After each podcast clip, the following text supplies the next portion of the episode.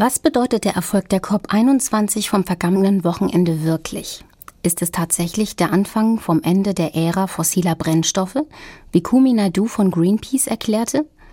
Radio KIT hat Karlsruher Klimaforscher nach ihrem ganz persönlichen Fazit des Pariser Verhandlungsmarathons befragt.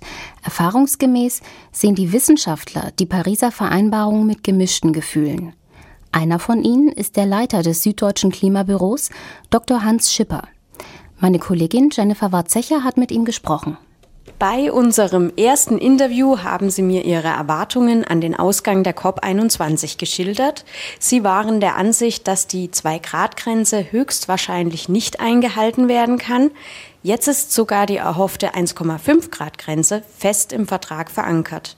Was halten Sie nun davon?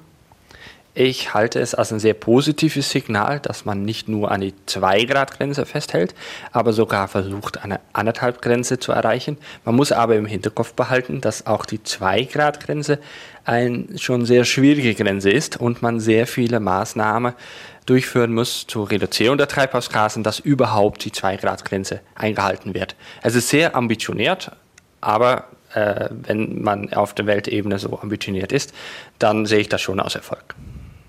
Rechnen Sie denn damit, dass die vereinbarten Maßnahmen gerade bezogen auf diesen Punkt ausreichen werden, um das Ziel einhalten zu können? Also bis jetzt noch nicht. Also man hat im Vorfeld der COP21 in Paris die Länder freiwillige Angabe machen lassen, inwieweit sie bereit waren, Treibhausgas eben schon Reduktionen durchzuführen. Wenn man das alles zusammenzählt, kommt man auf eine Zahl über 2 Grad Temperaturanstieg global. Also bis jetzt reicht es noch nicht aus. Es ist jetzt die äh, Aufgabe der einzelnen Länder in Zukunft zu schauen, wie weit sie noch weiter reduzieren kommen, dass wir tatsächlich unter zwei Grad oder sogar Richtung anderthalb Grad gehen können. Ein Manko an den bisherigen Klimaverträgen war, dass die vereinbarten Ziele mehr Selbstverpflichtungen als gesetzliche Pflichten waren.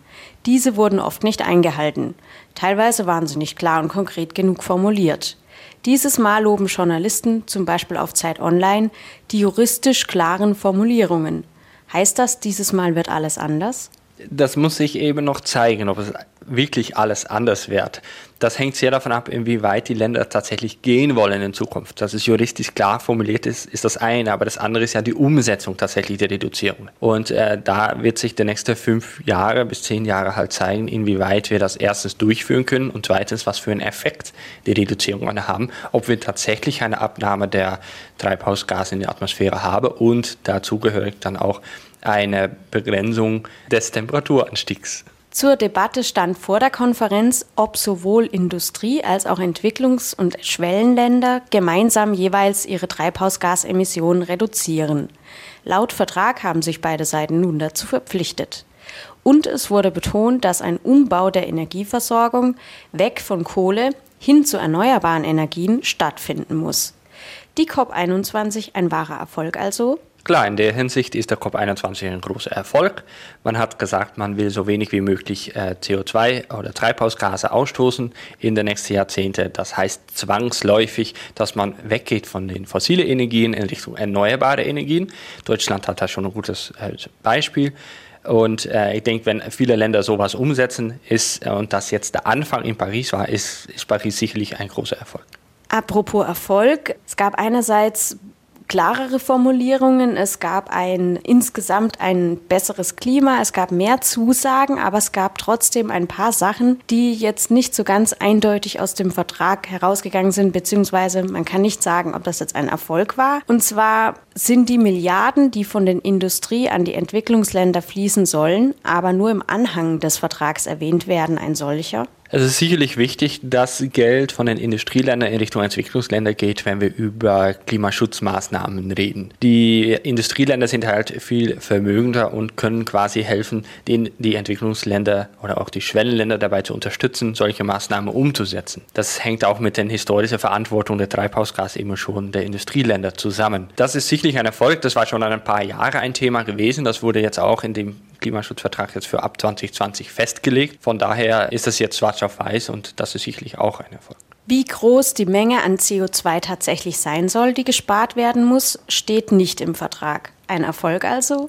Ich denke nicht, dass es unbedingt ein Erfolg ist, wenn die Zahlen nicht drinstehen. Ich hätte natürlich als Wissenschaftler gerne gesehen, dass es konkrete Zahlen äh, im Vertrag stehen, wie viel genau reduziert werden sollen. Die äh, Industrieländer sollen das auch in Zukunft dann sagen. Die Schwellen- und Entwicklungsländer müssen solche Grenzen nicht konkret angeben. Desto konkreter und schneller das oder schneller und konkreter das wird, desto umsetzbarer wäre quasi die Maßnahmen, die da dran gekoppelt sind. Und das wäre ein, ein großer Erfolg. Leider ist es eben noch nicht so konkret fest, aber das ist eine Aufgabe für die nächste Zeit. Wenn China beispielsweise erst ab 2020 oder 2030 voll in die Vertragsverhältnisse einwilligt und die Reduktion von Treibhausgasen dann erst beginnt, ist das nicht zu spät? Sicherlich ist China ein sehr wichtiger Player bei den Treibhausgasreduktionen. Und man hätte gerne, dass China so schnell wie möglich reagiert. Wenn sie das erst in den nächsten paar Jahrzehnten umsetzen und erst dann quasi ihr, ihr Maximum in Treibhausgasausstoß erreichen wollen, ist das sicherlich reichlich spät. Ob es zu spät ist, äh, lässt sich natürlich schwierig sagen. Klimamodelle sagen zwar einen bestimmten Temperaturanstieg anhand der Treibhausgasausstoß vor, da aber gibt es auch eine gewisse Spannbreite. Zu spät ist natürlich immer dann äh, schwierig zu sagen, aber desto früher, desto besser. Wenn die Überprüfung der Erfolge der Dekarbonisierung nicht verpflichtend ist, ist dann dieses Verfahren nicht zu lasch gehandhabt? Es hätte sicherlich ein bisschen strenger gehandhabt werden können. Es wäre schön, wenn es eine Instanz geben würde, die über die Länder steht quasi und allgemein schaut, äh, inwieweit Reduktionsziele erreicht werden. Das wird jetzt in Zukunft so gemacht, dass die Länder das selber machen und selber überprüfen und die Zahlen dann weitergeben. Das ist sicherlich nicht die Ideallösung, aber es ist auch ein großes Problem, wenn Nationen quasi, wenn, wenn große Organisationen in die, in die Nationen reinschauen wollen und sagen, äh, bestimmen wollen, was die Nationen machen müssen. Also ein gewisses gewisse Souveränität der Nation soll ja auch gewährleistet bleiben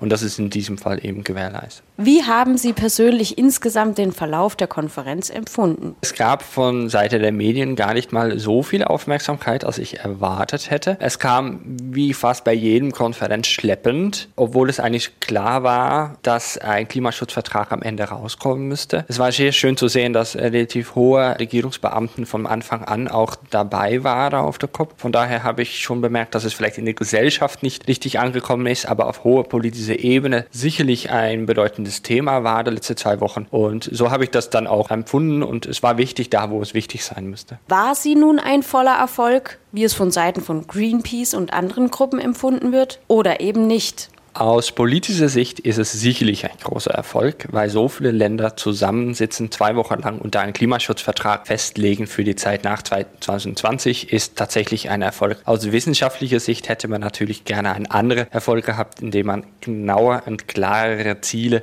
festgelegt gehabt hätte. Aber da gehen natürlich die Erwartungen zwischen Politik und Wissenschaft auseinander. Also grundsätzlich ein, ein großer Erfolg. Die Arbeit fängt aber jetzt an. Trotz aller Höhenflüge 1,5 Grad sind vereinbart, 2,7 wahrscheinlich. Und selbst wenn jetzt die Schwellen- und Entwicklungsländer mitziehen, dafür brauchen sie Geld. Ob sie es tatsächlich von den Industrieländern bekommen, ist fraglich. Was können wir tun, also jeder von uns, wenn eben diese wichtigsten Maßnahmen des Vertrages nicht klappen? Also ich denke, was wir tun können, hängt nicht ab, was die globale politische Leiter auf globaler Ebene eben machen. Also Klimaschutz fängt natürlich auch schon bei uns an. Wir sind mit sehr vielen einzelnen Individuen und äh, da ist es wichtig, dass wir selber Klimaschutzmaßnahmen nehmen, also so, so wenig wie äh, so viel wie möglich Energie sparen und so weiter zum Beispiel, dass wir selber so äh, unser CO2-Fußabdruck so gering wie möglich halten. Ähm, Maßnahmen äh, sind dabei, Energie so viel wie möglich zu reduzieren das Auto auch hin und wieder stehen zu lassen oder auch den Fleischkonsum zu reduzieren. So kann jeder Einzelne etwas tun. Es ist sehr gut, dass auf globaler Ebene was gemacht wird, aber wir sind nicht zwangsläufig davon abhängig und wenn es auf globaler Ebene nicht funktioniert, dann sind gerade wir als einzelne Menschen gefragt, ein gutes Beispiel zu geben.